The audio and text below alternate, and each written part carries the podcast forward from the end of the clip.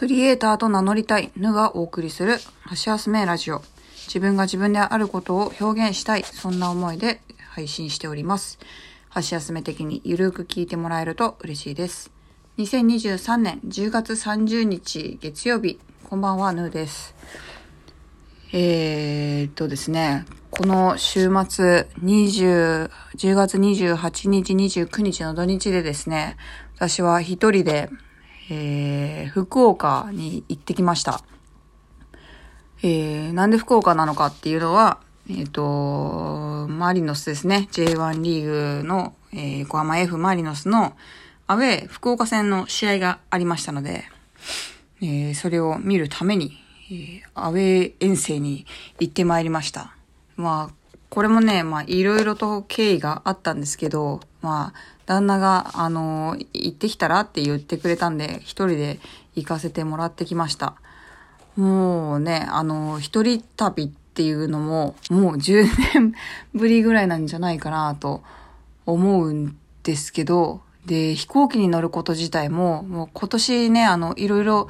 夏休みとかにちょっと遠出しようかなんて思ってたんですけど、台風直撃で予定が変わってですね、飛行機に乗る予定もなくなったんで、そう、今年2023年はね、旅行運が飛ぶことなかったんですね。そう、だから福岡遠征もちょっと行けないんじゃないかっていう危うい感じは途中あったんですけど、それでもね、あの、旦那が快く送り出してくれて、あのー、まあ、土曜日の朝から日曜日の夜まで、丸二日ですね、あの、子供たちの面倒と家のことと全部引き受けてくれたので、えー、行ってくることができました。ねえ、一番、一番、あの、帰ってきて、すごく嬉しかったことが、まあ、後から思うとは、すごい幸せだな、幸せなことだなと思ったので、ちょっとここで先に一つ言っておくと、帰ってきてですね、夜10時前ぐらいかな、帰ってきたんですけど、まあ、ただいまーって言ったら、まあ、奥の、部屋の奥から、あの、そそそーっと、こっちの方を見ながら、えー、旦那がですね、お帰りってなんかもう、笑いながら言ってくれたのが、私はもうすごく、それが、えー、幸せな気持ちになりましたね。嬉しかったですね。うん。やっぱりあの、二日間ね、うん、子供たちの面倒を見て、食事も、の世話とか、まあそういったことを面倒を見たりとか、まあ、うん、まあ家の掃除だったりとか、お風呂だったりとか、まあそんなこともね、全部、全部全部しながら、うん、途中買い物行ったりもしてくれたみたいなんですけど、まあ今までね、私が一日でもいなかったいない状況で旦那が見てるっていうのはあんまりなかったんですよね。まあ夜飲みに行かせてもらったりとかもあったんですけど、それでもやっぱり朝はいたし、うん、夜だけとかね、まあ逆に日中だけとかね、そんな感じだったので、まあ夜一泊お母さんがいないっていうのも、子供もあんまりなかったんじゃないかなと思うんですけど、まああのー、なんですかね、おじいちゃんおばあちゃん家に泊まるとかね、そういうことはあったけど、お父さんと3人でっていう状態、状況は初めてだったので、どうなるかなとは思いつつ、それを全部引き、快くね、引き受けてくれて、しかも帰ってきた時に、あの、笑顔でお帰りって言ってくれたのは、あの、すごく嬉しかったです。うん。いや、まあ別にね、あの、すごい、私よりも、旦那は豆だし、きっちりやってくれるし、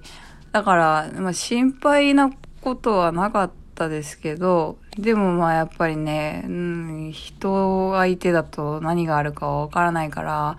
子供たちの体調が急に崩れるとかね、あの、子供たちの喧嘩がもうヒートアップして止まらないとかね。そういうの結構私はメンタル持ってかれたり することあったんで、まあそういう状態で2日間過ごしたら辛いよなとか、まあどうなるか分かんなかったんですけど、でもまあ、あの、快く送り出してくれて、快く迎え入れてくれて、それはすごく良かったなと思いました。うん。ねえねえ、あの見に行った試合自体も0対4でマリノスが、えー、勝ちました。すごく、あの、盛り上がるいい試合でした。はい。あのー、私は一人で行ったので、どこで席見ようかななんて思ってたんですけど、アベがね、あの、自由席だったんで、自由席のチケットだったんで、もうなんか、うーん、買い物してすぐ席取れないしなって思ってたら、あの、友達がね、あの席取っててくれるって言ってたんで、言葉に甘えて行ったんですけど、そしたらあの、バンデーラっていうね、あの、一般の人にはあまり聞き馴染みがない言葉かもしれないんですけれども、結構ゴール裏の、あの、応援が盛んな、盛んな場所というか、うん、なんかね、トリコロールのテープみたいな、紐みたいな布みたいな、そういうのが何本か出てるんですけど、そ、その応援が激しいエリアに、えー、私も入ることになって、で、あそこはね、あの、応援しながら飛び跳ねてるんですよね。私はもう初めてでそんな経験。で、実際に飛び跳ねながら応援してみたら、もう酸欠になるよ、歌えないよっていう。応援の声がもう出せないよみたいな状態になって、ちょっとね、あのー、90分間飛び続けることは私にはできなかったですね。ほんとすごい、あの、ゴール裏でずっと飛び跳ねてる人たち。だって飛び跳ねながら声出すって、どうやって声出すのよっていう、ちょっとね、あの、常人じゃないなって思っちゃいました。はい。まあ、30年生きてきて、新しい経験をしたりとか、まあ、久しぶりの経験をしたりとか、体験したりとか、初めてのね、土地に行ったりとか、いろんな思いのあった遠征になりました。うーん、あのー、そう、飛行機乗るのも7年ぶりだったんで忘れてたんですけど、ああ、離陸と着陸ってこんな感じか。私苦手だったみたいのが 思い出されましてね。あ7年も経つと忘れてるもんだなっていうのがありました。あとは、えっ、ー、と、夜、まあその試合終わって一回チェックインして荷物置いて夜の街に繰り出したんですけれども、帰ってきてから、まあ寝て起きるだけのための宿だったんですけど、なんかもうね、寝るときに隣にいない、人がいないのがね、すごい寂しくて、ああ、これだけはきついなって思いながら就寝しました。まあ、朝起きてね、あの活動を始めてしまえばそんなに寂しいっていう気持ちはなかったですけど、まあ、もともと一人であのどこでも行くような人間なんで私は。うん。だからなんか活動を始めてしまえば別に寂しさとかは特に感じないんだけれども、夜寝るときはね、寂しかったね。久しぶりにこの感じを味わいました。うん。まあ家にいる時にね、そう、子供が先に寝て、で、旦那がし泊まりの出張でいないとかね、そういう時はね、結構寂しさを感じる派なんですけれども、そう。いや、ことさら自分が一人っていう状況だとね、より寂しさが際立ちましたね。そんなことも久しぶりに感じたり。うん。まあ、でも一人旅の良さもね、また実感したというか、その自分の趣味に突き抜けて、えー、見る場所とかね、食べるものとかね、決められるんで、うん、自由度がすごい高いですよね。そう、遠征の話もね、すごい、なんか私、九州自体が初めてだったんですよ。もうずっと昔に行こうと思ってたこともあるし、今年も本当は九州行きたいと思って、家族でね、行きたいと思って計画もしてたんだけど、まあなんやかんやがあって、どっちも行けなかったんですよね。昔計画をした時も行けなかったし、今年ね、家族で行こうと思った時も行けなかったし、